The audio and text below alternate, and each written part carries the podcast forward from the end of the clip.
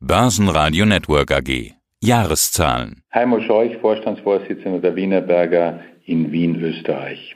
Wenn man heute durch die Schlagzeilen durchliest zu den Wienerberger Zahlen, dann liest man von einem herben Gewinneinbruch oder einem massiven Gewinneinbruch. Ihre eigene Überschrift der Pressemeldung lautet Wienerberger krisenfeste Performance 2020. Irgendwie stimmt ja beides. Auf der einen Seite sind die 89 Millionen Euro Gewinn fast zwei Drittel weniger als die 249 Millionen aus dem Vorjahr. Auf der anderen Seite ein bereinigtes EBITDA von 566 Millionen übertrifft die Prognose von 545 sogar nochmal um ein ganzes Stück.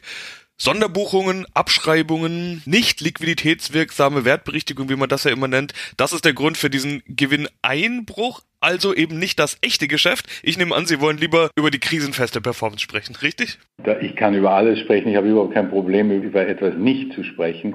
In der Tat haben Sie sich schon selbst angesprochen, es ist ein Unterschied zwischen operativen Ergebnis und operativen Geschäft und bilanztechnischer, buchhalterischer Maßnahmen. Und übrigens, diese Maßnahmen haben wir ja schon im Quartal 1 gesetzt. Das heißt, sehr früh hat mit Covid-19 und mit der Pandemie gar nichts zu tun gehabt, war die Abschreibung eines Goodwills in Nordamerika, den wir schon aus dem Jahre 1996 mitschleppen. Das heißt, eine Bereinigung von Altlasten, die aber keine Liquidität oder andere Auswirkungen auf die Wienerberger hat. Ja, dann sprechen wir doch stattdessen dann mal über die Stabilität beziehungsweise die krisenfeste Performance, wie Sie es nennen. Zeigt sich ja am Konzernumsatz. 3,4 Milliarden Euro sind nur in Anführungszeichen drei Prozent weniger, also fast Rekordniveau. Sie sind grundsätzlich ja eher als, ich würde mal sagen, zyklisches Unternehmen einzuordnen. Nun war und ist so eine Pandemie ja ein globales Thema, da brauchen wir also gar nicht drüber sprechen. Gleicht vielleicht die eine Region die andere Region aus? Wir waren ja alle davon betroffen weltweit. Was war es denn dann, was dafür gesorgt hat, dass Sie im Corona-Jahr auf annähernd Rekordniveau performen?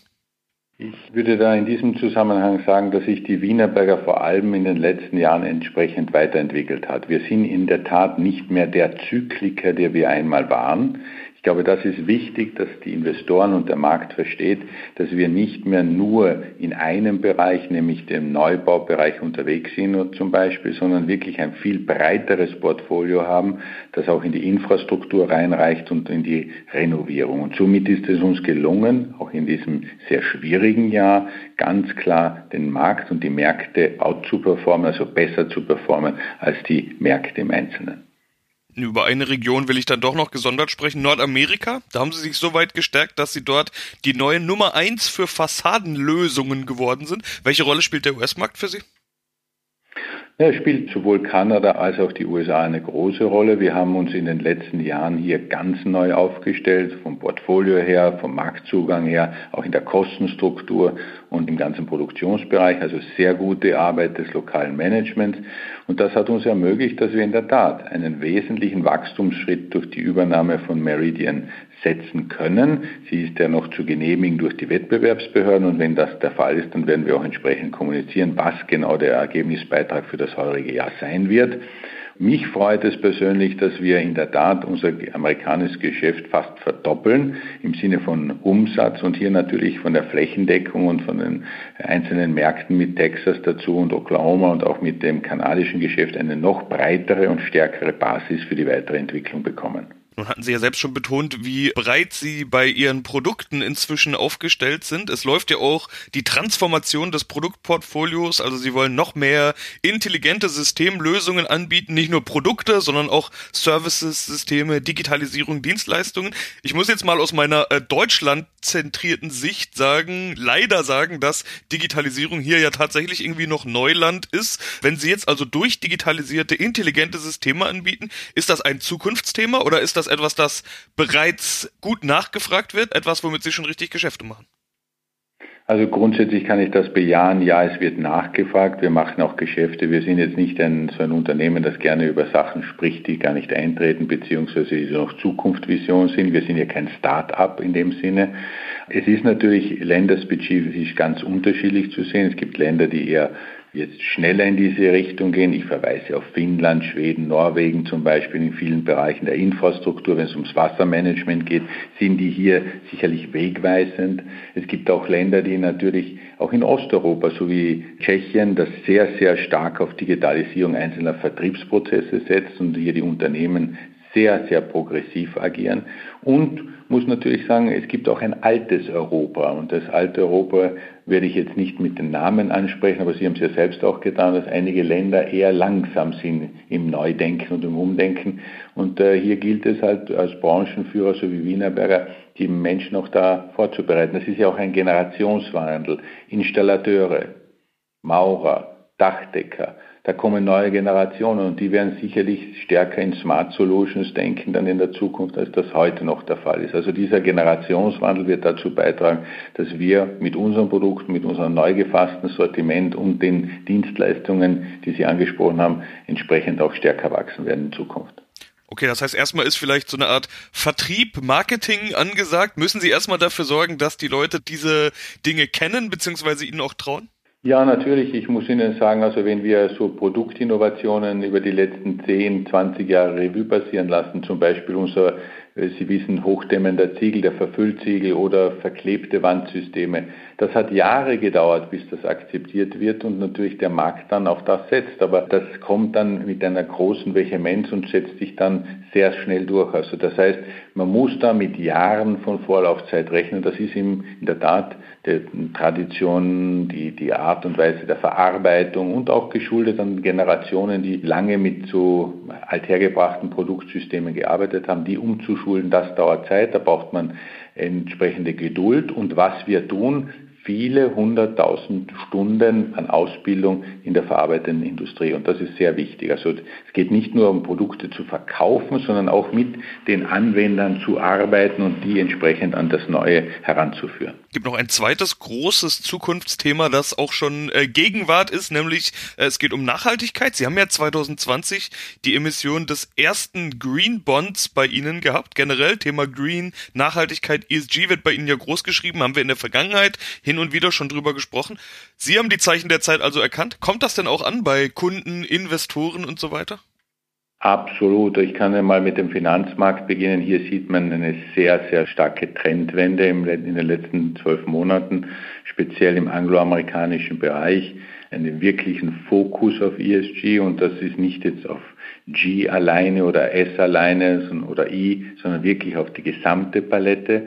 Und Großinvestoren achten darauf, dass von der Vorstandsaufsichtsratsbesetzung, von der Arbeit bis hin zur Kompensation und dann natürlich zu den einzelnen Zielsetzungen im Social-Bereich, aber auch im, im Environment, also im Nachhaltigkeitsbereich, hier klare Ziele bestehen, die nachvollziehbar sind, transparent sind und die dann auch natürlich einer Überprüfung durch den Investor unterzogen werden. Das ist das Erste.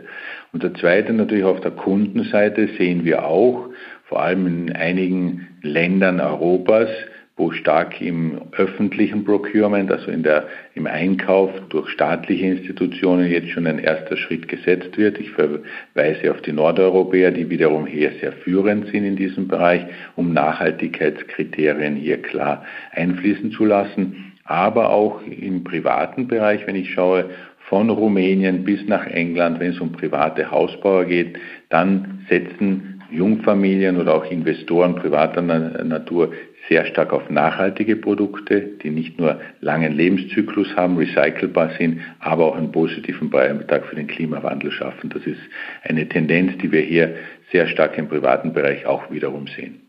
Ein ganz wichtiges Thema habe ich jetzt noch gar nicht angesprochen, die Dividende. Sie wollen eine unveränderte Dividende von 60 Cent die Aktie auszahlen. Ich hatte ja den rückläufigen Nettogewinn bereits angesprochen. Dennoch bleibt die Dividende konstant. Warum haben Sie sich dazu entschlossen?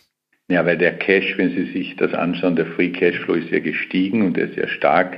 Das Ergebnis, der Gewinn ist ja bilanztechnisch, also am Papier und hat nichts mit dem operativen Ergebnis zu tun. Das ist einmal ein wesentlicher Punkt. Und das Zweite ist es ja auch, weil wir natürlich sehen, dass wir in die Zukunft optimistisch blicken und sagen, wir wollen noch besser performen in 2021. Das ist ja auch unsere Guidance und somit auch den Aktionär entsprechend hier in Aussicht stellen, dass wir eine positive Entwicklung haben werden. Ja, da sind wir schon bei der Guidance. Zum Ausblick will ich erstmal ein Zitat aus unserem letzten Interview vorlesen. Sie hatten gesagt, wir werden mit diesem Thema, und damit ist Lockdown und Covid gemeint, auch 2021 zu kämpfen haben. Das wird nicht der letzte Lockdown sein. Wie optimistisch gehen Sie denn jetzt bezüglich Druck von außen ins Jahr, namentlich natürlich Hürden durch die Pandemie? Ja, ich würde mal sagen, wir haben gelernt, mit allen möglichen Einflüssen auf unser Geschäft zu arbeiten, groß, klein oder nur temporär. Das kann man jetzt aus heutiger Sicht nicht ausschließen.